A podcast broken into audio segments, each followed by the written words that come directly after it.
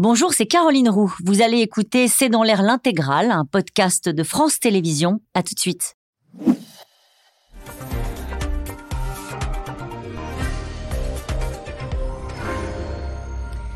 Bonsoir à toutes et à tous. Nous attendons vos questions SMS, Internet et réseaux sociaux pour alimenter notre discussion. La République pleure l'un des siens. Gabriel Attal, le ministre des Comptes publics, s'est rendu sur place dans le Pas-de-Calais après le meurtre d'un agent du fisc tué dans le cadre de ses fonctions, dans le cadre d'un contrôle fiscal. Sa collègue qui l'accompagnait a été retrouvée, elle, ligotée sur une chaise. Le brocanteur contrôlé s'est suicidé. L'affaire a choqué, comme cette longue liste de faits divers qui a fait la une de l'actualité ces derniers jours. Violence gratuite, violence sexuelle dans les grandes villes, les zones rurales. Lola, Justine, Vanessa, violée, tuée. Une femme de 70 ans dans le coma, rouée de coups sans raison à Villeurbanne. Des pompiers, des maires, des professeurs pris pour cible. Ce passage en revue de l'actualité récente conduit à s'interroger. Y a-t-il une flambée de la violence en France? De quel type de violence parle-t-on?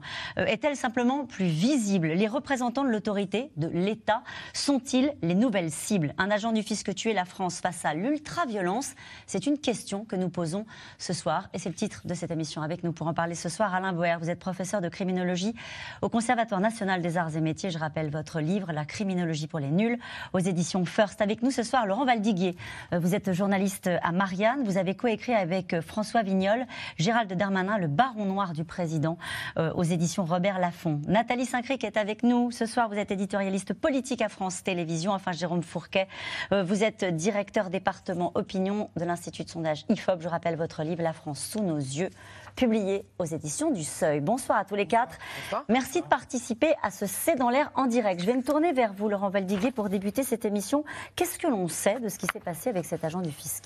On sait ce que le procureur d'Arras vient de, vient de dire dans une conférence de presse. On sait qu'ils euh, étaient deux, euh, agent du fisc à se rendre au domicile du, brocanteur, hein, qui faisait l'objet depuis de longs mois d'un contrôle fiscal.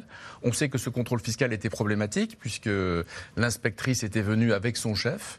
C'est peu fréquent qu'ils viennent en binôme, qu'ils viennent à deux. En général, ils sont tout seuls. On sait aussi que pour se déplacer, euh, ça signifiait qu'il y avait des vérifications à faire sur place, des contrôles. Et on sait, puisque le procureur a, qualifié euh, d'assassinat ce qui s'était passé, on sait manifestement, en tout cas c'est le début de l'enquête, euh, qu'il devait les attendre et qu'il avait une intention, euh, disons, hostile à leur égard. Alors elle est entendue, elle sait tout parce qu'elle a tout vu. Elle a, Été, elle a, Été, retrouvée à 18h08, a précisé le procureur, parce que le, le brocanteur, après, apparemment, on, ne sait pas la chronologie encore, mais a appelé son épouse, avec laquelle il est en instance de divorce. C'est cette épouse qui est venue et qui a immédiatement donné l'alerte, sans même rentrer dans la maison, en apercevant apparemment d'après un, après un carreau, derrière le carreau, une scène qui était apparemment une scène de crime, puisque imaginez-vous, l'inspectrice de 39 ans était attachée sur une chaise, en vie, euh, sans coup apparemment, et son collègue de 43 ans avait été euh, euh, tué à coups de, à coup de couteau dans, le, dos et dans le thorax. Apparemment, il avait essayé de se défendre, puisque le procureur a parlé de, de blessures défensives aussi. Donc on imagine une scène effroyable, et puis quelques mètres plus loin, le, brocanteur en question qui s'était suicidé d'un tir de pistolet dans le cœur. Et cette réaction de Nathalie Saint-Cric, du ministre des Comptes publics, euh, euh, qui a dit, euh, Gabriel Attal, hein, qui s'est rendu sur place, je le disais tout à l'heure, a dit il est révoltant qu'un serviteur de l'État, de la République des Français, puisse être tué parce qu'il fait son travail. Cette affaire-là, comme d'autres, choque aussi l'appareil d'État, comme on dit. Le choc, bien sûr, il faut, avoir, faut, faut répondre, tout moi témoigner la solidarité, mais c'est pas la première fois. Ça fait quand même un moment qu'il n'y a pas de code d'honneur dans les gens qui sont tués. Ça a commencé, j'ai le souvenir, il y a très longtemps, quand on a euh, euh, fait des guet-apens pour les pompiers, euh, dans certains endroits en banlieue, quand on a appelé des gens des SOS médecins en banlieue aussi. À l'époque, c'était en banlieue, donc peut-être qu'on trouvait ça cohérent. Et qu'il n'y a pas, il y a des gens qu'on ne touche pas, les fonctionnaires, les médecins et tout. Donc, contrôleur du fisc, c'est normal qu'il exprime son étonnement en disant il faisait son métier, mais qu'il fasse son métier ou qu'il fasse autre chose ou qu'il se promène, sur le fond, ça changera absolument rien. Je pense que ce qui frappe tout le monde, c'est que la, ce qui nous rassurait peut-être à une époque, qui était euh, une façon de tuer les gens. Quand on était dans un certain milieu, quand on était dans un certain endroit, maintenant on a l'impression que ça peut se passer en zone rurale, ça fait un petit moment que ça a commencé, dans une petite ville, dans un endroit sans euh, qu'on n'imaginerait pas être Chicago, le Bronx ou alors euh, des endroits dangereux, et que c'est pour ça qu'il y a cette sidération autour des faits divers dont vous parlez. Mm. Donc c'est normal Alors, que les tous, ne- s'expriment. tous ne racontent pas la même histoire et on va en parler euh, ce soir. J'ai mis bout à bout. Il suffit de faire une recherche sur les réseaux sociaux rapide. hein, ça nous a pris cinq minutes pour tirer sur la plotte. Et évidemment, toutes ces affaires-là dont on a entendu parler, on a parlé aussi de Vanessa, de Lola, etc. On va en dire un mot. Euh, mais ça donne un sentiment général. Alain Bauer, sur ces faits précis concernant son contrôleur du fisc et l'idée qu'il représente l'État, qu'il représente une forme d'autorité, avec ce que disait à la fois Laurent Valdiguet, c'est-à-dire qu'ils sont obligés de venir à deux pour faire un contrôle fiscal parce qu'ils savent que ça peut dégénérer. Oui, alors il y a une histoire. hein. Euh, Ça a commencé quand même avec une inspe- un inspecteur du travail et une contrôleuse de la mutualité sociale agricole en 2004, euh, tous les deux assassinés par un agriculteur euh, euh, mécontent. Je rappelle qu'on a assassiné et découpé la tête d'un instituteur, enfin d'un enseignant, euh, qu'on a assassiné un préfet, euh, des hauts fonctionnaires. Alors certes, c'est en Corse, mais il n'y a pas d'excuse particulière. Donc l'autorité de l'État, elle est régulièrement remise en cause par des agressions. On, tue régulièrement des policiers, des gendarmes, des pompiers par des refus d'obtempérer ou des agressions. On essaye de les tuer. Je veux dire, on est dans l'acte homicide, dans la volonté homicide. Heureusement, ça ne marche pas toujours aussi bien que ceux qui le, le tentent, euh, des militaires, etc. Donc on est passé de l'idée que l'uniforme autorisait une sorte de dangerosité du métier euh, à... Enfin, c'est euh, pas pareil ça- quand on est agent du fisc que quand on est policier. Exactement. On pas. ce plus des- voilà, ce n'est plus l'uniforme qui, Voilà. qui met en danger, c'est la simple représentation de l'État. Mm. Et il y a là effectivement une considérable dégradation, et on le voit dans l'utilisation de la violence. Euh, mais euh, aux urgences, pour Mm. attaquer des médecins dans les urgences, ceux qui sont en train de vous sauver la vie, Euh, et pas seulement euh, SOS médecins où on veut piquer euh, la mallette où il y a euh, des produits euh, Ouais. qui sont inscrits au tableau ou qui pourraient servir à des produits stupéfiants. Donc il y a une dégradation violente, c'est pas un sentiment, ce n'est pas c'est question un climat. Ouais. Euh, C'est un Il n'y a pas de sanctuaire. Voilà, il n'y a plus de sanctuaire. Par ailleurs, euh, le, le développement sur les, on est passé de, la ville a été le lieu de la sécurisation de la sécurité publique. Ouais. C'est la ville qui a sécurisé. C'était l'espace rural qui était l'espace. Par rapport aux les, les bandits de grand chemin, et ça que vous faites référence. Et puis il y avait un indicateur, il n'y en a qu'un seul, hein. il n'y a pas d'indicateur de la violence en France. On n'a qu'un seul indicateur qui tient la route, c'est les homicides. On est passé de 150 homicides pour 100 000 habitants à 2. Voilà, on s'est effondré. Car la sécurisation, l'urbanisation, la policisation, Ouais. la mise en place d'outils, etc. Et puis on a un retour de tendance depuis 20 ans, extrêmement euh, invisible, jusqu'à 2015-2016 des attentats. On a eu tout d'un coup une poussée homicidaire liée aux attentats. Mais on n'a jamais redescendu depuis. Jamais. Et deuxièmement, on a un deuxième indicateur qui sont les tentatives d'homicide, coups et blessures volontaires ayant entraîné la mort, euh, règlement de compte entre criminels, etc. Où là, on a une poussée historique où on est au plus haut au cours des trois dernières années. Confinement compris, Ouais. confinement compris de l'histoire de l'indicateur. Ouais, Donc, D'accord. il- Donc, il, il se passe un événement qui n'est pas seulement lié aux faits divers, à leur visibilité, à, à l'horreur d'un phénomène qui recouvrirait tout, qui expliquait pendant longtemps que attention, euh, tout voilà. c'est une Non, réalité Il y statistique. a une réalité Ouais. qui est aujourd'hui démontrée par des outils fiables qui Ouais. disent il se passe quelque chose. Et Jérôme Fourquet et les Français le ressentent? Oui, bien sûr. Bien sûr, ils le, ils le ressentent. Ils le disent dans les, dans les enquêtes d'opinion et puis le, ils le constatent à la fois en vous regardant, mais aussi en, en regardant ce qui se passe euh, parfois près de chez eux. Si on continue dans la, la liste des statistiques, si on prend les, les pompiers agressés en mission, c'est recensé par le ministère de l'Intérieur, c'était euh, 900 cas en 2008. Et en 2018, on est à 3400 cas. Oui. Alors on peut dire oui, entre-temps, les, les- les- les pompiers ont été incités à davantage déposer plainte, etc. Mais on est quasiment multiplié par 4 en 10 ans. Il y a une enquête récente du CEVIPOF auprès des maires qui montre que deux tiers d'entre eux ont été euh, victimes d'incivilité, euh, un tiers d'entre eux ont reçu des menaces et ça progresse de 10 points par rapport à 2020. Donc on voit bien que euh, toute une partie des professions qui étaient jusqu'à présent sanctuarisées, soit parce qu'elles représentaient l'État, soit une forme d'autorité, ne sont plus aujourd'hui euh, exemptes de pouvoir être attaquées ou agressées ou menacées. Et bien évidemment, les Français s'en rendent compte et ça les déstabilise. Mais pourquoi? Est-ce- Je veux dire, Alors- ce constat-là, du fait que l'uniforme ne protège plus, qui sont même devenus des cibles. on parlait des pompiers, des médecins, des enseignants, tous ceux qui incarnent l'autorité. pourquoi Pourquoi ces dix vont sauter Alors je vous pose la question à vous, Jérôme Fourquet, mais on va en parler beaucoup ce soir. est-ce que est-ce qu'on est tombé On a utilisé ce mot ce soir, peut-être à tort. Hein, je, je, challenge avec vous, comme on dit. L'ultra-violence, est-ce qu'à un moment donné, certaines digues ont sauté? Comment est-ce que vous l'expliquez? Alors, il y a des choses qui sont très très profondes, et on pourrait s'appuyer sur les, les travaux d'un grand sociologue qui s'appelait Norbert Elias, et qui avait parlé euh, d'un process, donc un processus de civilisation. Donc lui s'est intéressé à ce qui s'était passé euh, euh, au XVIIIe siècle en France et ailleurs en Europe, dans les cours royales. On avait fait venir les nobles et on, on, les avait fait se débattre ensemble, etc., au lieu de s'affronter physiquement. Et donc il avait expliqué que tout ça ensuite avait par phénomène de ruissellement, irrigué toute la société française, toutes les sociétés. Donc on avait polissé dans tous les sens du terme ces sociétés. On avait appris intérioriser dans le plus jeune âge des processus d'autocontrôle, à se restreindre, à ne pas monter aux extrêmes, à ne pas euh, euh, monter en violence euh, tout de suite. Et tout ça, il appelait ça la civilisation des mœurs et le process de civilisation, avec le développement aussi d'un savoir-être, la politesse, la courtoisie, la façon de s'exprimer, la façon d'être déférent vis-à-vis d'un certain nombre d'autorités. Et si on, si on s'inspire d'Elias, de, on peut dire que sans doute depuis 20 ou 30 ans, on est entré dans un processus de décivilisation. En termes de euh, respect de l'autre, respect des autorités, euh, l'intégration, les, les, psychiatres ou psychanalystes parleraient de surmoi. On intègre des ressorts qui font qu'on ne monte pas aux extrêmes immédiatement. Euh, tout ça, aujourd'hui, est très malmené, avec aussi l'idée que on parle beaucoup dans l'éducation de l'enfant roi. Quand il mmh. devient plus grand, il est client roi. Et euh, y a le, moi se développe et il supporte de moins en moins toute forme de contrainte et d'autorité. Avec une phrase qu'on entend tout le temps, on m'a manqué de respect. On m'a manqué de respect et donc moi je me sens autorisé en tant que souverain eh bien, à dire mes quatre vérités à celui qui me manque de respect.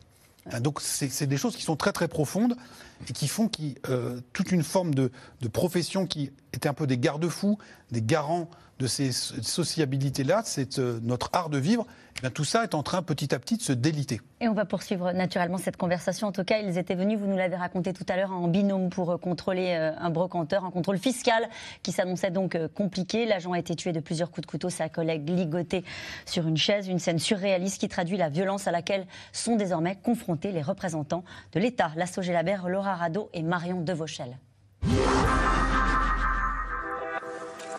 Tôt ce matin, dans la petite commune de Bulcourt, les enquêteurs ont débuté leur perquisition. C'est dans cette ferme, lors d'un contrôle, qu'un agent des impôts de 43 ans a été tué hier à coups de couteau par un brocanteur.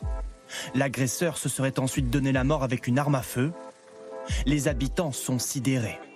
Au début, je pensais plus à un vol, parce qu'il y a beaucoup de vols en ce moment de, de, pots catalytiques, de voitures, etc. Et après, j'ai su ce qui s'était passé.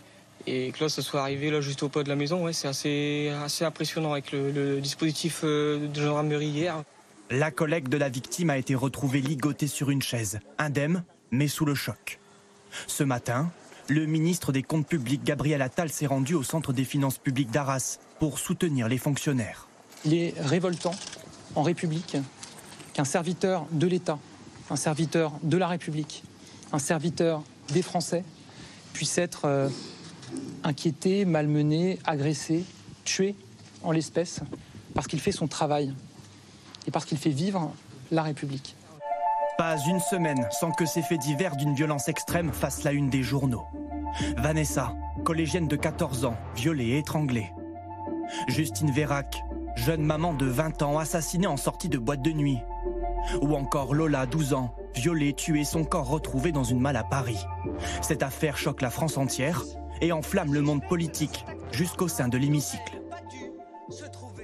Par le laxisme de votre politique d'immigration, cet enfant a été martyrisé, violé, tué par une clandestine qui faisait pourtant l'objet d'une obligation de quitter le territoire français. Face à une Assemblée nationale survoltée, le ministre de la Justice répond, scandalisé. Faire de la petite politique de la petite poloche.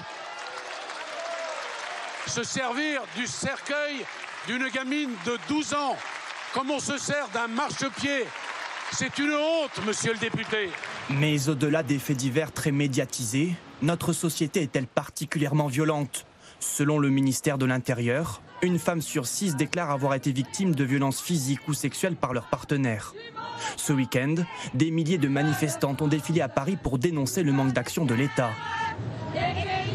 121 féminicides depuis le début de l'année, selon le collectif Nous Toutes. Ça fait 5 ans qu'on utilise les mêmes pancartes. Donc je pense que ça montre vraiment bien que non, clairement, il y a tout qui est encore à faire et que les politiques euh, ne s'embarrent pas euh, du sujet, quoi. En tout cas, pas assez.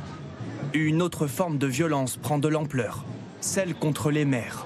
Selon une étude, plus d'un élu sur trois dit avoir reçu des menaces ou des injures. Une situation alarmante, d'après le maire de Sceaux. C'est la marque d'un durcissement de notre société, euh, d'une montée générale de la violence, et puis euh, du fait que le maire n'est plus euh, considéré, enfin en tout cas par une partie de la population, comme euh, représentant euh, l'autorité, enfin une forme d'autorité locale, mais simplement comme l'organisateur de, de services qu'il faut rendre et auxquels les gens ont droit, sans avoir évidemment de devoir. Rien que cette année, 2000 signalements ont été recensés par l'Association des maires de France. Pendant la guerre. Cette question de Michel dans les Pyrénées-Atlantiques, y avait-il moins de violence avant ou étions-nous moins au courant? On ne sait pas. Peut-être Laurent Valdiguet que vous, Bah, vous c'est suivez vrai ces que le, sujets-là depuis le- longtemps. le- le ministère de l'Intérieur est le pire ministère de la statistique. Ouais. Au fond, on ne sait pas, et quand on sait, on sait avec 2-3 ans de retard. De choses qui sont souvent pas comparables.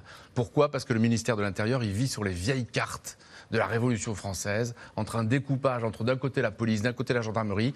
Ils ont des logiciels qui ne communiquent pas entre eux, voire très mal. Ils sont incapables, à l'instant T, de savoir quel est l'état de la délinquance par zone. Autrement dit, le ministère de l'Intérieur, il est un peu à volo par rapport à son. Alors, ils font. Il y a des policiers qui font un travail admirable, mais ils, sait- ils- ils sont aveugles sur le- les, les- les- les phénomènes qu'ils ont à combattre. Alors ça, c'est un, un gros problème. Alors du coup, ben, au fond, on ne sait pas trop. Euh, non, il y a toujours eu des faits divers. Il y Oui, c'est ça, on n'a pas l'impression que- On n'est pas aujourd'hui, depuis 15 jours, dans, un, dans une... On ne s'est pas réveillé il y a 15 jours dans une France peuplée de faits divers. Il y en a toujours eu. Ce qu'il y a, c'est que notre intolérance à la violence, elle a augmenté. Elle a augmenté dans des proportions énormes. Notre intolérance Notre à la intolérance à la violence, à nous qui vivons dans une société, pensons-nous, calme. Oui. Enfin, Versus tout à l'heure, vous parliez du temps long. Au Moyen Âge, il fallait un fixeur pour traverser Paris, parce que c'était extrêmement dangereux de traverser Paris. Et puis il y avait des taux de des taux d'homicide hallucinants. Et puis on n'a pas vécu les bombardements, nous. On, on est depuis. Alors là, maintenant, ça c'est le- le- la guerre est- s'est réveillée à nos portes. Mais au fond, et puis les, les femmes accouchent sans douleur. Depuis Michel Serres, le philosophe, il disait l'événement le plus important du XXe siècle, c'est la péridurale. Donc, tout ça nous rend intolérants à la violence. Alors quand il y en a, parce qu'il y en a, il y en a toujours, ça Il y en nous a rend toujours, il n'y en a pas plus, elle n'est pas différente, elle n'est pas... Ah, euh, Des, des- des- des- des garçons de ferme qui tuent leur patron ou leur, leur c'est assez vieux comme, le, comme, comme toujours. Il y, a, il y a- il y a toujours il y a une littérature des faits divers. Mais, mais regardez, quand on voit ces dé- 15 jours, Ce qui change, ce Oui. qui change, c'est qu'aujourd'hui, il peut se passer un fait divers horrible au fin fond de l'Australie. On le sait. Vous allez être au courant dans la seconde, en même vous- temps que les Australiens. Lola, 14 ans, Justine Vérac, 20 ans, Vanessa, 14 Mais ans, ça- c'était pendant Mais les ça, 10 derniers jours. Ça, c'est c'est c'est notre émotion. Euh, on, on est ému en même temps. Le fait divers, le grand fait divers comme ça, parce que des morts, il y en a, t- il y en a trois par jour en France. Même si c'est faible, il y a trois homicides par jour. Donc au fond, on n'est pas au courant, encore heureusement, de ces trois homicides. En revanche, de temps en temps, sans qu'on puisse trop savoir pourquoi Ouais, il y en a un qui émerge et qui nous touche. il y en a un qui émerge et qui fait qu'on va partager ensemble la même courbe de deuil. La courbe de deuil, c'est d'abord de la révolte. Mm. On n'est pas content en même temps. Et on fait famille. Le paradoxe du fait divers, c'est que c'est ce qui nous rassemble peut-être le plus, c'est ce qui fait qu'on va partager les mêmes chagrins en même temps, qu'on va être révolté pour la même chose, qu'on va, qu'on va partager, qu'on va communiquer avec cette famille. Et, et c'est pour ça d'ailleurs les Belges, ce sont les Belges qui ont inventé l'expression. On a l'impression que c'est une, une expression qu'on connaît depuis toujours. Ce sont les Belges qui ont inventé l'expression la marche blanche. Ouais, c'est La vrai. marche blanche, ça date seulement de l'affaire du trou. hein, Ça a 20 ans. C'est pas beaucoup, c'est pas longtemps.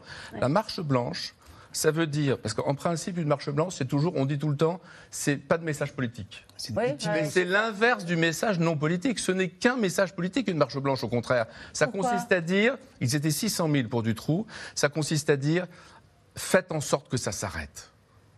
Parce qu'au fond, à chaque fois, quand il y a la mort d'un enfant, la mort Ouais. d'un réseau, etc., le message de la marche blanche, c'est toujours Faites en sorte que ça s'arrête. Faites en sorte que ça s'arrête. Que ce soit la Innocent. dernière. Et, et victime innocente. innocente, que ça soit Ouais. la dernière. Évidemment, c'est jamais la dernière. Regardez la petite Lola, ces, images sont là encore bouleversantes. C'est pas la dernière. Paris, 19e et donc du coup, on est dans une espèce de, bah, de boucle sans fin en réalité. En fait, ce qui- il y a deux problèmes. Il y a l'effet de cycle et il y a l'effet d'escadrille, comme aurait dit Jacques Chirac. L'effet de cycle, c'est qu'après une civilisation de la violence extraordinaire qui a effondré le taux d'homicide en France à un niveau jamais connu dans notre pays, dit tout à qui est tombé vraiment très bas. Il y a un retour de cycle de 20 ans. Et 20 ans, c'est assez pour fixer dans l'idée des gens qu'il s'est passé quelque chose et que ça s'est dégradé. Dégradé. Qu'il y a un effet de violence Ouais. dans la vie, dans la relation, dans la manière dont les gens se parlent, dans la suppression de tous les intermédiaires, pas les corps intermédiaires, les intermédiaires, les médiateurs. On ne fait plus confiance à la justice, on ne fait plus confiance aux instituteurs, aux enseignants, aux, aux- aux maires, etc. Et donc, on va régler ses comptes soi-même, parce qu'au moins ça, c'est fait. Et 60 deuxièmement, il y a l'effet d'escadrille. Oui. C'est-à-dire le fait de grouper deux ou trois faits divers. Ce que vous avez fait tout à l'heure, mais qui est la réalité. Ouais, bien sûr. Moi, je reçois ça tous les matins.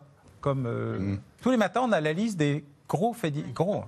Voilà. Alors, on pourrait faire une émission tous les jours, voire plusieurs fois par jour. On pourrait faire Ça ne veut pas dire qu'il faut banaliser et dire qu'il ne se passe rien. Et on l'a compris, vous l'avez dit en début d'émission. Quelque chose, c'est une inversion de cycle Ouais. et un groupement inédit, inédit, je tiens à le dire, dans période moderne. Je crois que je n'ai jamais eu groupé en quelques semaines autant d'assassinats d'enfants, Ah. euh, de faits divers massifs, de voilà. Alors qu'avant, on avait la même chose, mais de manière relativement étalée. Il y a un phénomène inédit là, à ce moment précis. Euh, là, Ouais. on n'a jamais eu autant de phénomènes qui permettent de dire. On Il peut vous faire le listing des 15 derniers jours, il se passe quelque chose. Parce qu'on essaie de chercher des, des raisons. Parce que c'est comme c'est inacceptable et que ça met en colère et que ça suscite l'émotion d'un pays qui fait famille, on cherche des raisons. On se dit, y a-t-il eu un effet Covid? Par exemple, je ne sais Parce pas. Attendez, on est dans une société qui se veut rationnelle. Ouais. Donc on essaie de trouver des liens de causalité. Exactement. Il y, a tout- il y a des moments où il n'y a pas de lien de causalité. Il y a des quelqu'un qui n'a pas forcément été battu et qui tue quelqu'un. Il y a quelqu'un qui est perturbé sexuellement et qui viole une fille. Ça arrive. Deuxièmement, on est dans un pays où on croit au progrès. C'est-à-dire qu'on croit qu'on part de très mal au début et que ça, on ira de mieux en mieux. On sera de plus en plus intelligent, de plus en plus cultivé, de moins en moins malade, pardonnez-moi, de moins en moins violent.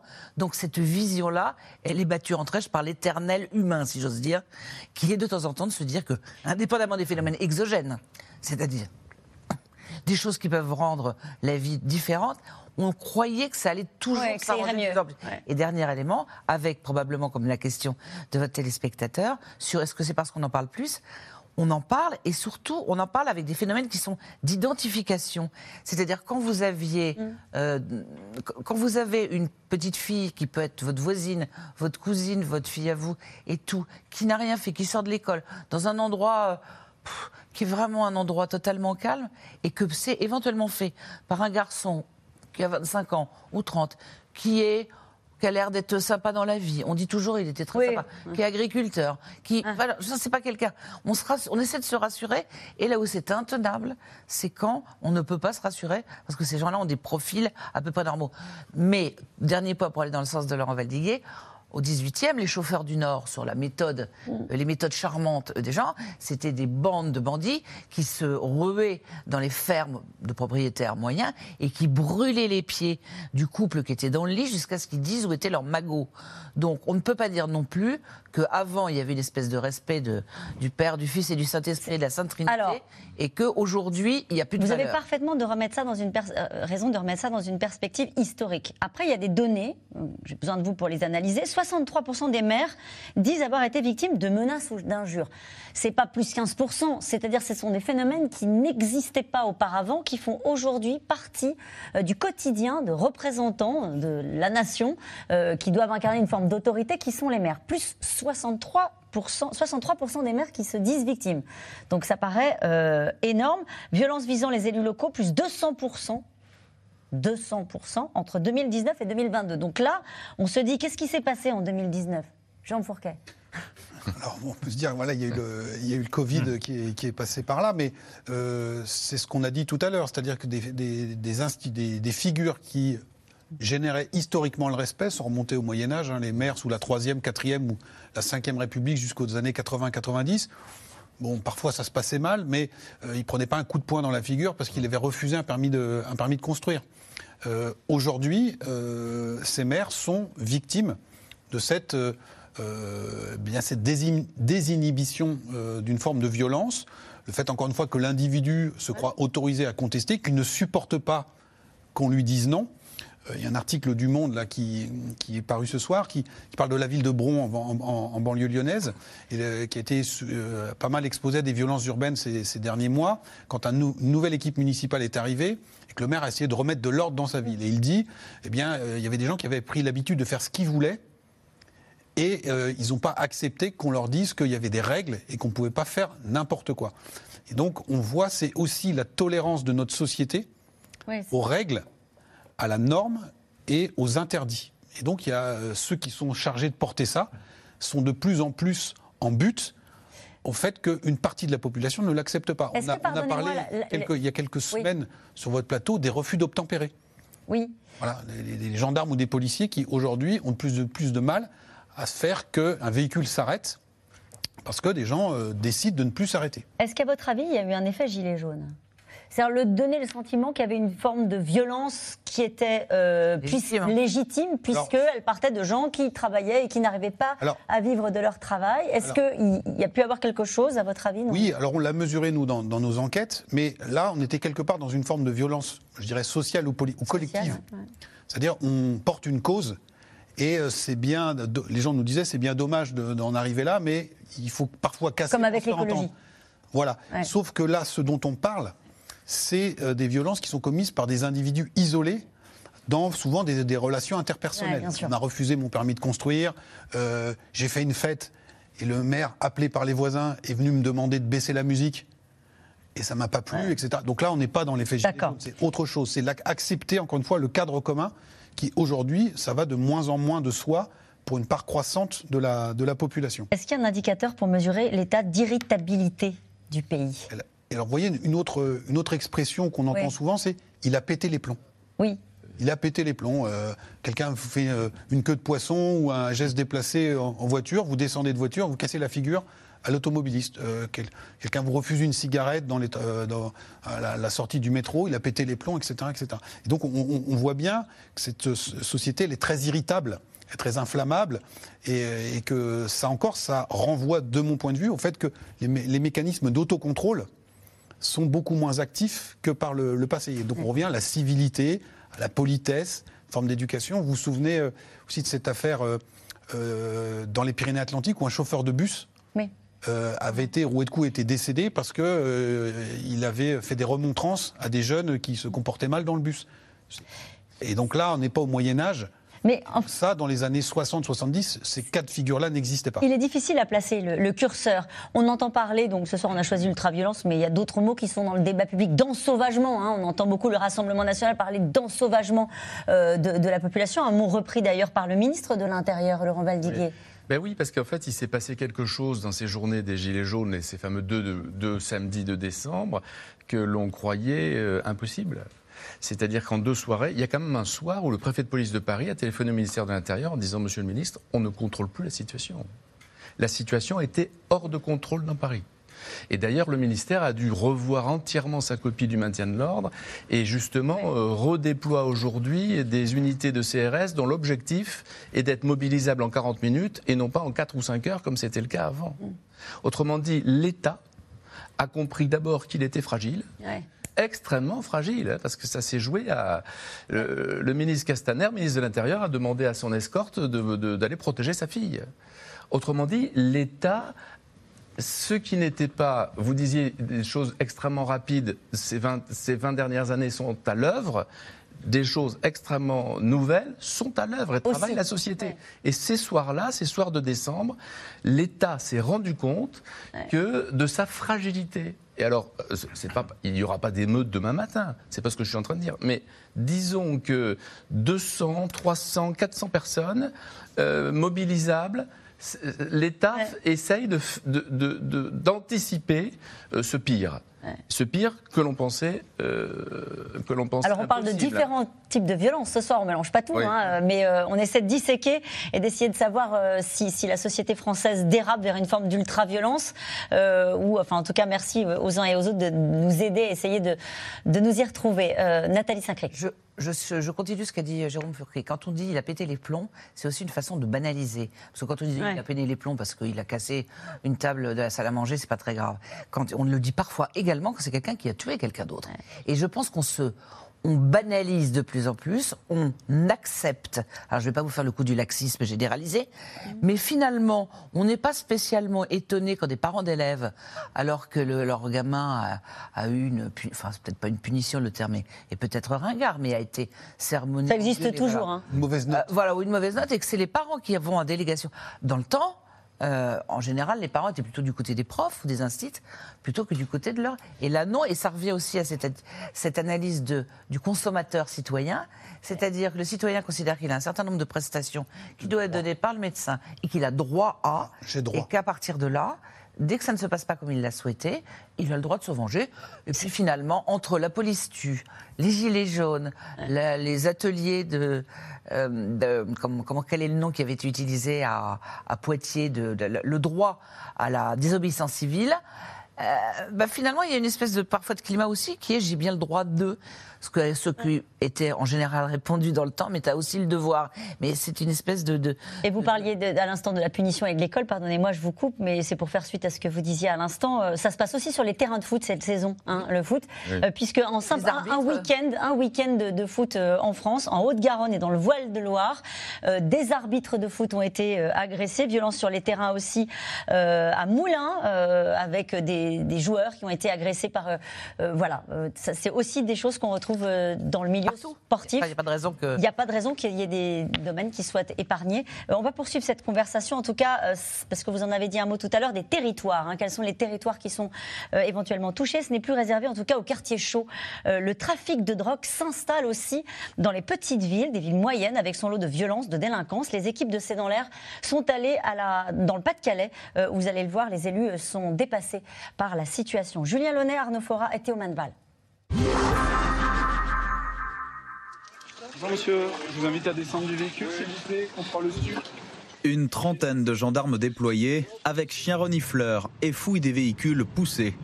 Nous ne sommes pourtant pas dans un quartier sensible, mais à Air-sur-la-Lys, commune de 10 000 habitants. La dernière fois que vous avez consommé monsieur Hier.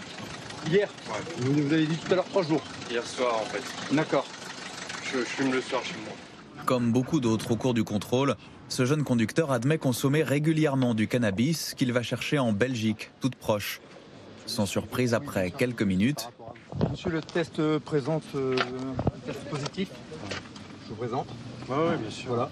Nous allons procéder à la rétention de votre permis.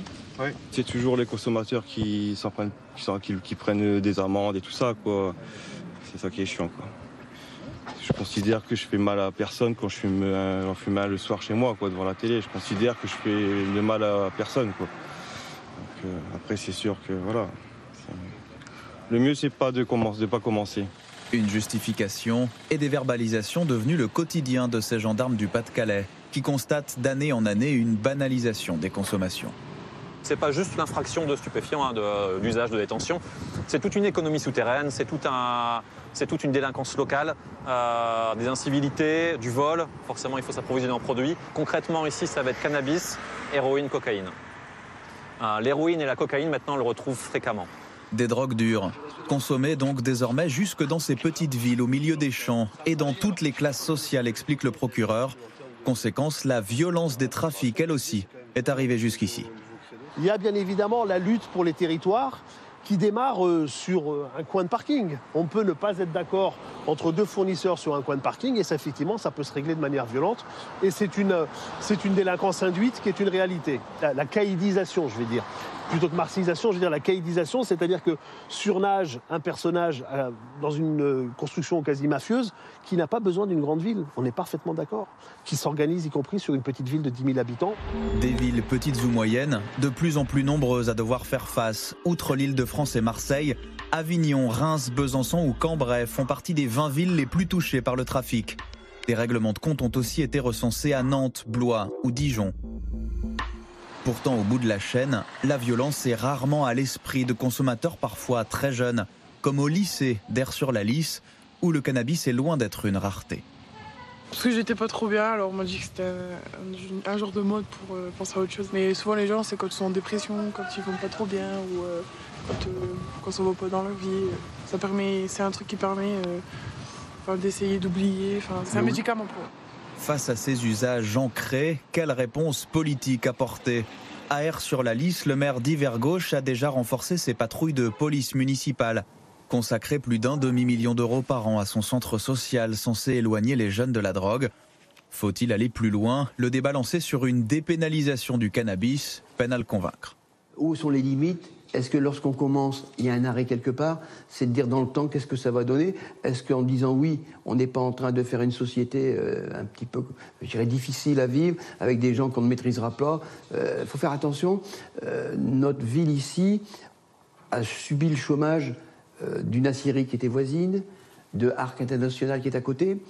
On avait le, plus gros record de demandeurs d'emploi. Il faut faire attention, on partirait vite vers ce genre d'usage. Donc je me dis, je ne sais pas comment faire, je ne sais pas où est le, la bonne ligne pour essayer de régler ça. En attendant la solution, les saisies de stupéfiants par les douanes ont augmenté de 30% en France l'an passé.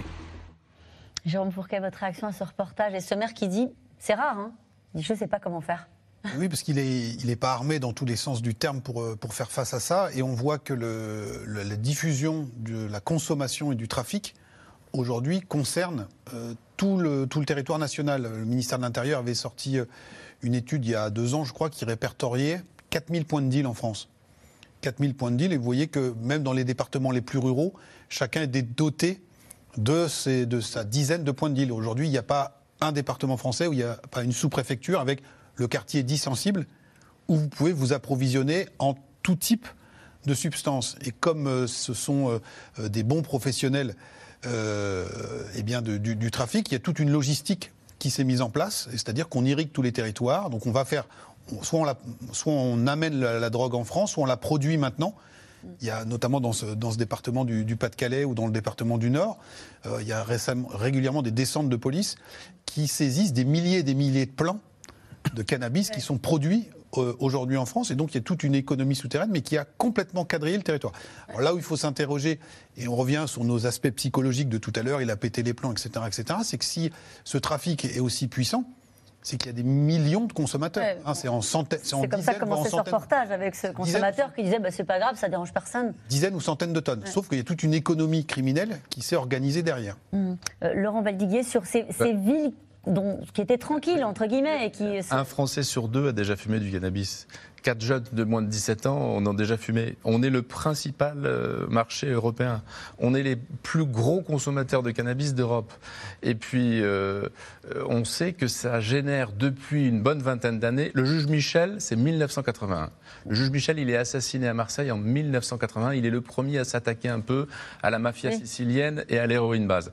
Depuis, depuis une vingtaine d'années, ça génère 3 milliards d'euros de chiffre d'affaires en France. Donc ça va pas s'arrêter, c'est ça que vous voulez dire l'équivalent. Non, je dis qu'au-delà du, du- Non, la police est impuissante à. Non, Parce qu'on se souvient de Gérald Darmanin qui avait dit les trafiquants de drogue Gérald vont Darmanin- arrêter de dormir. Oui. Gérald Darmanin, il s'en prend au, euh, pas au trafic au fond, mais il s'en prend au gène du trafic par point de deal. Parce que c'est vrai que pour les riverains, euh, avoir un point de deal dans son immeuble ou en bas de son immeuble, c'est un cauchemar.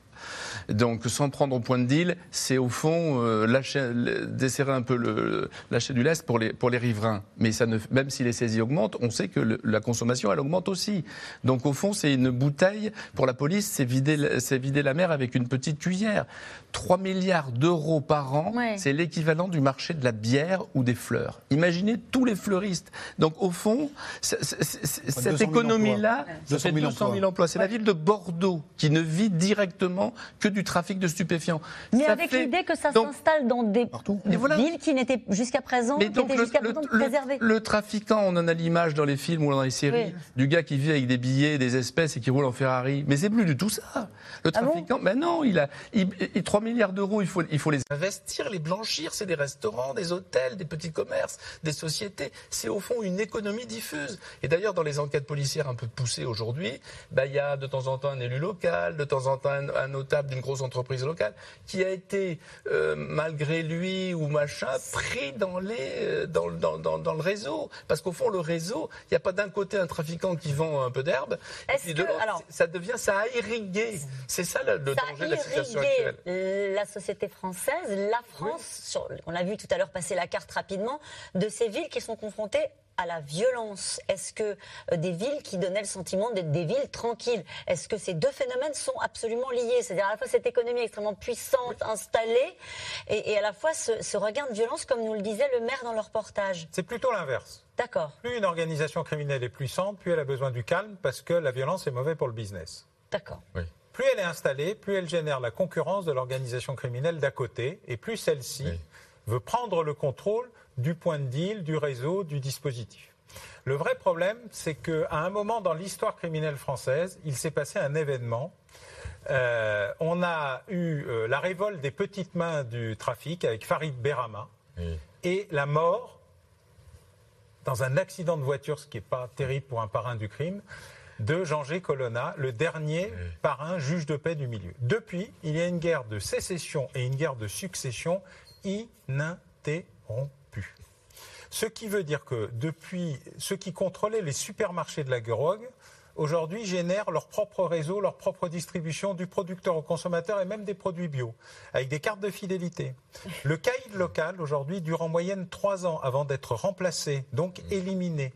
La guerre de territoire, les frottements, qui expliquent beaucoup des sujets où on dit révolte des, euh, euh, des, des habitants contre eux. Non, pas du tout, pas révolte des habitants contre eux. Euh, Guerre de sécession ou de contrôle du territoire au quartier X à Lille, au quartier Y à Avignon. Et donc, il y a deux phénomènes. Un quartier tranquille n'est pas systématiquement un quartier sûr. C'est un quartier où un ordre parallèle s'est peut-être installé. Et un quartier très perturbé est un quartier où une guerre est en cours pour savoir qui va contrôler le quartier. Le problème, c'est que dans tous ces espaces, la police n'est pas la police. C'est une autre bande qui vient perturber la gestion et le contrôle territorial du quartier. C'est le principe du gang. Mais avec l'idée, pardon, toujours. mais qu'ils se font la violence entre eux, ou qu'à un moment donné, ce sont aussi des faits de violence qui Non, rejaillissent sur l'ensemble. C'est des violences entre eux et de temps en temps, il y a une victime collatérale lors des règlements de compte à Marseille. Régulièrement, il y a une ou deux personnes qui ne sont pas là où il fallait euh, et ont malencontre là. Mais l'essentiel des règlements de compte sont des règlements de compte. Et d'ailleurs, ils sont classifiés comme tels entre Alors. Mais La- pourquoi, pardonnez-moi, je vous coupe, mais pourquoi à Nantes, par exemple, on parle de phénomène de mineurs isolés Euh, C'est autre chose Ça n'a rien à voir avec ce trafic? Ah non, ils, cons- ce sont des consommateurs, ce ne sont pas des trafiquants. Eux, ils, ils- ils- volent. Ils attaquent, ils volent, se ils s'énervent pour disposer d'une drogue de très mauvaise qualité, qui est un drame euh, pour, Ouais. pour des mineurs euh, comme ça, et qui pose le problème des mineurs non accompagnés euh, en France. Parce que pendant tout ça, le vrai problème, c'est que l'État puissant qui a construit ce pays a décidé de devenir, comme dirait Durkheim, parce qu'on était dans Norbert-Elias, anomique. Anomique, c'est le moment où il n'y a plus de règles. L'État a dit en fait, j'ai été trop dur. C'était trop dur, c'était trop compliqué. On me dit que j'ai pas été gentil, que j'ai pas été assez compréhensif, que je suis trop centralisateur, machin. Or l'État en France, c'est une spécificité historique. C'est l'État qui a créé la nation. Elle n'existe pas sans lui. Le jour où il a commencé à se retirer, il a laissé des espaces où la libre concurrence est arrivée et où chaque communauté, chaque groupe, chaque intérêt, euh, chaque énervé, euh, chaque euh, etc. a dit bah moi je fais comme chez moi et je n'entre plus dans le cadre Alain voulu par de l'État. Cette question d'Evelyne. Je suis infirmière menacée de mort. Hmm Sur mon lieu de travail, j'ai porté plainte, mais celle-ci a été classée par le procureur. Où est la justice? Je me tourne vers vous, Nathalie Saint-Cric. Un témoignage donc d'une téléspectatrice de, de C'est dans l'air qui, euh, voilà, qui se dit, euh, au fond, je ne suis pas aidée et cette violence-là n'est pas sanctionnée. Elle n'est pas sanctionnée probablement parce qu'il y en a énormément et qu'il y a une gradation qu'ils sont obligés de faire, ou plutôt que quand on reçoit des plaintes, on est obligé d'aller traiter ce qui est le plus grave parce que c'est le plus urgent et considérer. Et c'est ça cette banalisation, c'est qu'on on considère que maintenant quand quelqu'un dans la rue vous, agresse, ou vous traite de tous les noms ou vous menace en disant toi je vais te faire la peau. Et je le dis en français et pas en argot.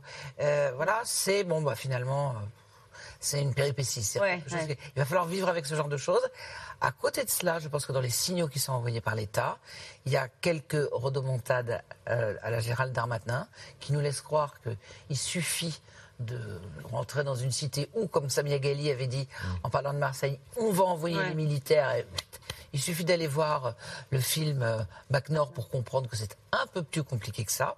Et puis, si vous voulez, cette, cette, cette de- nécessité d'avoir l'impression que quand on en parle aux gens qui connaissent ça, ou aux élus, aux ministres, ou, euh, ils ont l'impression que la société est en train de... C'est Ça flanche. Mais ça flanche. Euh, Si à l'école, on se tient pas bien et qu'on considère que l'institut, c'est, c'est rien, si on, met, on, on répond à ses parents, on leur fiche une, la main dans la figure, si, enfin, si on gagne plus, je vais pas faire, c'était mieux avant. Non, vous Mais pouvez pas faire ça. Non, non, mais si on considère. Parce qu'on a compris que on gagne plus. Vous pouvez pas traverser Paris. euh, si on considère ouais. qu'on peut, on gagne plus d'argent en faisant du deal qu'en travaillant, si en plus on considère qu'on est un damné de la terre, ce qui est parfois le cas, parce que c'est parce qu'il y a pas assez d'argent dans la politique de la ville, que c'est pas ça, c'est parce que les employeurs, il y a un moment donné où c'est extrêmement difficile pour répondre à cette dame, mais c'est pas pour autant que la réponse, y compris même dans le discours d'Éric Dupond-Moretti, ne doit pas être probablement un peu plus euh, corsée plutôt que Mais des c'est batailles en c'est intéressant ce que, ce que vous expliquez à l'instant parce que ce que suggère aussi cette question, c'est le côté euh, il ne peut plus, l'État ne peut plus me protéger. tard, quoi. Ouais, c'est ça. Il faut 4 heures au commissariat central de Toulouse, pas dans une petite Oui. pour déposer une plainte. Oui. C'est-à-dire si vous, si vous vous faites arracher votre sac à main, vous allez attendre 4 heures. Donc dans la file de 4 heures, il y a plein de gens qui partent. Mais 4 heures, c'est beaucoup trop long. Et puis ensuite, une fois que vous allez avoir déposé plainte, vous n'aurez en général, pour cette délinquance du quotidien qui au fond, qui nécessiterait de la police judiciaire du quotidien, vous n'aurez aucune réponse. Donc comme vous n'aurez aucune réponse, vous aurez un sentiment d'abandon. Parlons maintenant de Mayotte, puisque à Mayotte, la députée parle, elle, de situation de guerre civile. Ce sont les mots hein, qu'elle a utilisés. Euh, Le raid a été envoyé face à l'explosion des violences après un week-end marqué par des attaques à la machette, des barrages, des incendies, un conflit interquartier qui enflamme Mamoudzou. Mathieu Lignot, Anne Maquignon et Mathias Garnier. Un bus scolaire caillassé, attaqué par une bande, mercredi dernier sur l'île de Mayotte. Une nouvelle étape dans la violence qui touche le département français. Depuis août dernier, 94 incidents ont été recensés dans ces bus. Voilà l'état de la zone de guerre. Vous imaginez 30 gosses à l'intérieur. Une petite lame de rasoir par terre. Ce véhicule a perdu 80% de son vitrage. Donc c'est malheureux, ça reste du transport scolaire et pourtant j'ai des sièges qui sont immaculés de sang. J'ai le sol de ce bus qui est plein de sang. Le résultat d'une rivalité entre villages, celui de Magicavo au nord et de Kaweni, le plus grand bidonville de l'île.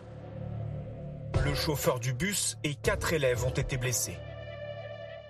Je crois que les jeunes là nous attendaient parce qu'ils étaient déjà préparés. Tout. Ils sont rentrés, ils ont commencé à nous frapper des coups de machette.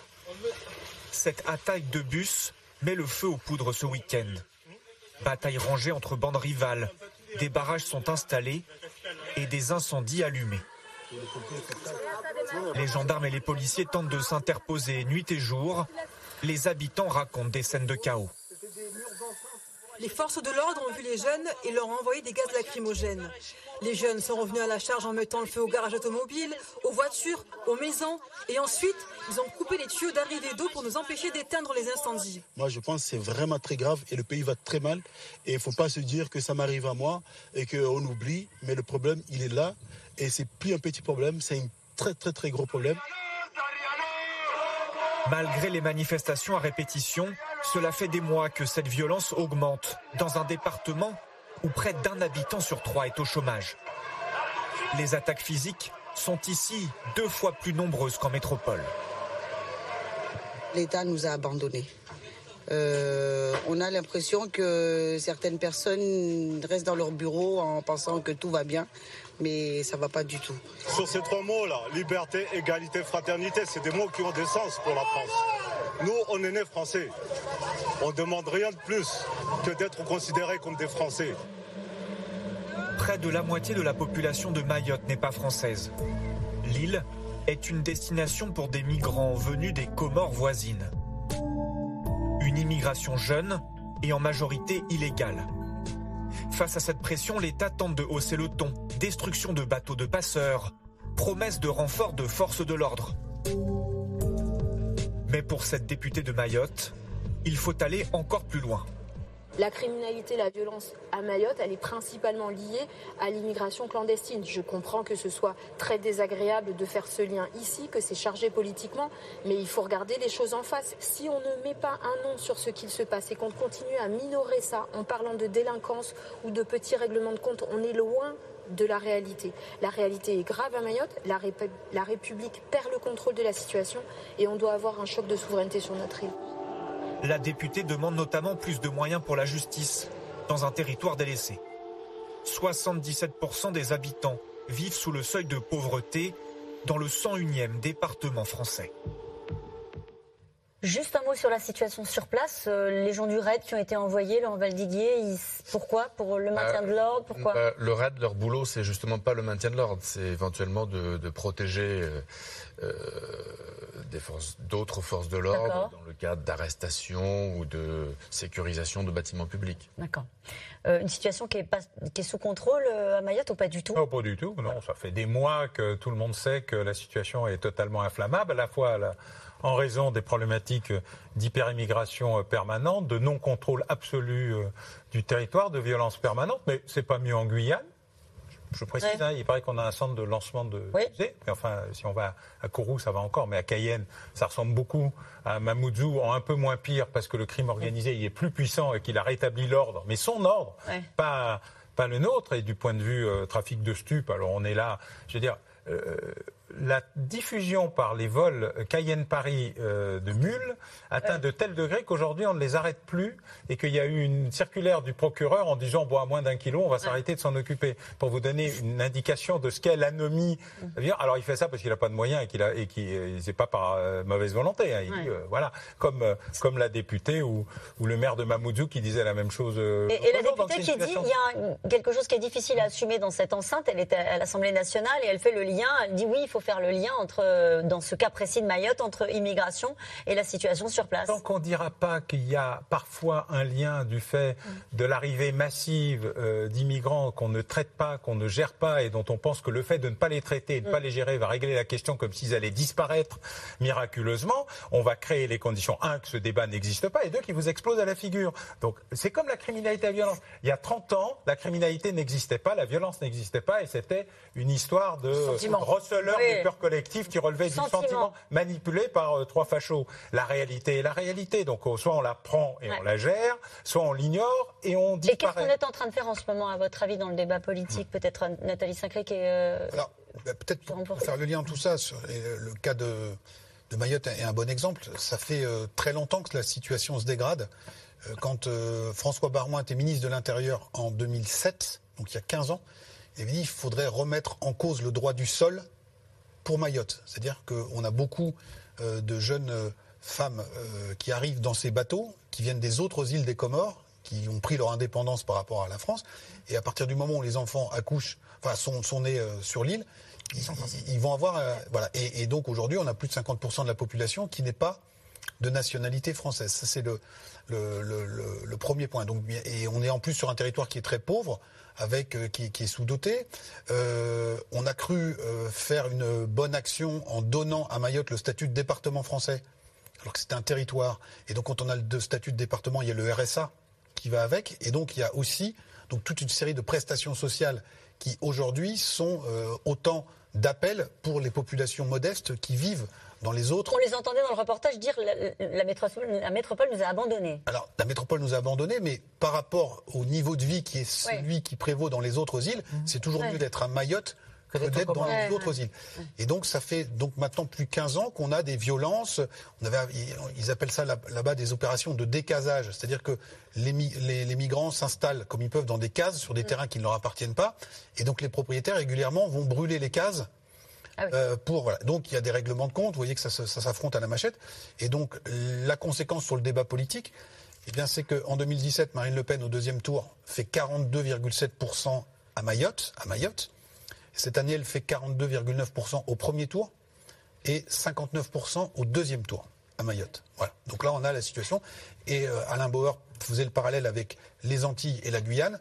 Très fort score aussi de Marine Le Pen dans ces territoires-là, à la fois par réflexe anti-Macron mais aussi face à la dégradation de la situation sécuritaire. On a eu des coupeurs de route en Guadeloupe juste avant euh, la présidentielle. Nathalie C'est-à-dire que c'est une, une île, j'ai regardé, tout à l'heure, qui entre 1985 et aujourd'hui a été multipliée par 4 en nombre de population. Il y a un taux de natalité absolument euh, inc- enfin, incroyable qui est de plus de qui est de 4 enfants par par femme. Et si vous rajoutez euh, effectivement euh, l'immigration, puisque tu, l'as dit tout à l'heure, il y a plus de 50% euh, des personnes vivant à Mayotte qui sont euh, d'origine étrangère. Et à un moment donné, où même si l'État a donné de l'argent, cet argent ne suffit pas pour essayer de scolariser, pour donner de l'eau. Parce qu'il y a un problème d'eau à Mayotte, avec de l'eau qui est. On peut. Alors, peut-être qu'on les a abandonnés, peut-être qu'il n'y a pas suffisamment d'argent, mais si à un moment donné, ça, ça, ça s'arrêtait un peu cette immigration, peut-être qu'on pourrait euh, euh, améliorer la situation. Et pour répondre à la question initiale, qui est qu'est-ce que le gouvernement va faire, il y aura, et probablement, et c'est ce que Gérald Darmanin a annoncé, une modification du droit du sol, c'est-à-dire pour avoir la nationalité française, quand vous naissez à Mayotte, il faut qu'au moins un de vos deux parents soit là et soit résident euh, depuis un an, un an et soit en situation régulière. C'est-à-dire qu'en gros, on ne pourra pas, si ça passe comme ça, on ne pourra pas avoir la nationalité française. Et il y aura un, un système de, même si c'est un système permanent, de renvoi d'un certain nombre de Comoriens notamment et de personnes Et nous revenons de maintenant Mayotte. à vos questions. Laurent Badiguier, ce meurtre d'un agent de l'État marque-t-il une étape dans la montée de la violence, à votre avis? En tout cas, ça, va choquer euh, bien au-delà du Nord et de sa zone, puisque c'est les agents du fisc euh, dans leur ensemble qui vont se sentir euh, évidemment solidaires de tout ça. Pourtant, aujourd'hui, le fisc un- une administration qui a fait beaucoup d'efforts sur elle-même, puisqu'aujourd'hui, il y a un contrôle sur deux qui est déclenché par la machine. Autrement dit, le fisc, contrairement à la police ou à la gendarmerie, qui travaille assez peu avec l'ordinateur, le, croisement des fichiers, etc., le fisc est une administration plus efficace. Mm. Donc c'est vrai que si elle est plus efficace, elle fait aussi euh, plus mal au portefeuille. Une question de Gérard en Haute-Vienne. Ne doit-on pas réprimer très sévèrement les actes commis envers les élus et les, ja- et les agents de l'État? C'est prévu. hein, la, loi prévoit des, des peines complémentaires, supplémentaires, doublées euh, pour cela. Mais euh, pour que tout ceci fonctionne, il faudrait que la réponse soit rapide, l'identification soit rapide. Euh, voilà. Et il se trouve qu'on est face à à une maison euh, judiciaire qui est euh, euh, fatiguée, submergée, noyée, pas seulement par le problème des juges d'ailleurs, mais aussi par le problème des greffiers, par son, sa sous-informatisation, par... euh, voilà, donc euh, oui, il y a déjà... On, produit beaucoup de lois. On a un petit problème dans l'application. J'habite depuis 35 ans dans une ville autrefois paisible. Actuellement, les policiers et pompiers se font piéger chaque semaine. Quand remettra-t-on de l'ordre? Alors, on ne sait pas la ville dont il est question, euh, auparavant paisible. Alors, on, a vu, vous avez parlé tout à l'heure des, nuits, de- des samedis soirs de, Gilets jaunes. Euh, on a eu euh, un autre moment de bascule, c'est en 2005, au moment des émeutes de banlieue, où on a vu des centaines et des centaines de quartiers flamber en France. Et depuis lors, ces quartiers sont régulièrement le théâtre de ce type, d'affrontement. Donc on, on a montré la carte tout à l'heure sur le trafic, mais si vous prenez, vous dépouillez la presse quotidienne régionale, on a tous les jours des, des- des faits divers, enfin des faits de ce, ce type, avec des choses qui sont assez marquantes, comme on voit euh, est apparu dans, dans le paysage l'usage des mortiers d'artifice. Oui. Il y a 20 ans, ça n'existait pas. Donc aujourd'hui, maintenant, euh, euh, c'est c'est utilisé dans, dans de très nombreux quartiers et euh, la population a le sentiment, encore une fois, que l'État, et c'est pas rien en France, l'État aujourd'hui euh, recule. Une question d'Éric dans le Pas-de-Calais dont nous avons parlé euh, ce soir. Pourquoi cet ensauvagement de la société est-il si difficile de se respecter mutuellement? Alors déjà, je n'utilise pas le terme ensauvagement parce que je ne comprends pas ce qu'il veut dire et qu'il c'est juste une, une un emballage médiatique pour, euh, pour action politique, ce qui n'est pas mon sujet. Non, je pense qu'il y a une dégradation générale de la relation euh, sociale. Alors, elle est historique en France. hein. La jacquerie n'est pas née la semaine dernière. La relation entre les Français et l'État a toujours été violente parce que l'État ne sait pas négocier calmement. Donc, il crée les conditions d'une violence revendicative. Est-il Ce si qui est difficile de se respecter mutuellement Oui, mais du coup, C'est la question qui est posée. comme l'État n'est plus en mesure de faire autre chose que du rapport de force et qu'il a décidé de dire dans l'école, faut comprendre, il y a des choses, euh, voilà, on a été trop dur, on a été trop strict, on a, on a, on a une sorte de wokisation générale, mais qui n'a n'avait pas encore ce nom. Voilà, pour faire ça dans le. Et en plus, pour le- se respecter mutuellement, faut être d'accord sur un certain nombre de règles Voilà. communes. C'est-à-dire qu'on se respecte si on pense que la politesse ou la courtoisie c'est quelque chose qu'il ne faut pas voler, que même si on n'a pas quelque chose, c'est pas une raison pour voler. Donc il faut qu'il y ait une règle, des règles de civilisation, si j'ose dire, qui soient identiques. Et qu'effectivement, il n'y ait pas un discours en face qui soit un discours de l'explication permanente et de la légitimation permanente, euh, de, enfin, discours. Et on l'a vu récemment sur la légitimation de la violence d'une forme de radicalité, notamment sur les, les- la- le militantisme écologique, sous-entendu la cause étant euh, Dans la cause noble, entre guillemets. la fin justifie les moyens, non? Euh, C'est ce qu'on avait entendu notamment dans la bouche de, de Yannick Jadot, hein, qui, qui avait un petit peu changé de. Il avait de changer parce qu'initialement, il n'était pas sur cette ligne-là. Une question de Yanis en Vendée. Je vis en milieu rural. Les gendarmes doivent faire 1h30 de route pour couvrir mon secteur. Comment se sentir protégé? Alors là, justement, dans la réforme policière actuelle, il est prévu de créer 200 nouvelles euh, brigades de gendarmerie. Après en avoir euh, fermé 1000, Après en avoir fermé euh, 600, on en retrouve 200. ouais. Exactement. Donc en réalité, il n'y a pas. Ça a été détricoté ce, ce tissu. Ça va être retricoté? Alors, euh, à chaque fois qu'il y a des réformes de la police depuis 10 ou 15 ans, il est toujours question d'embaucher, d'embaucher, Oui. d'embaucher des policiers.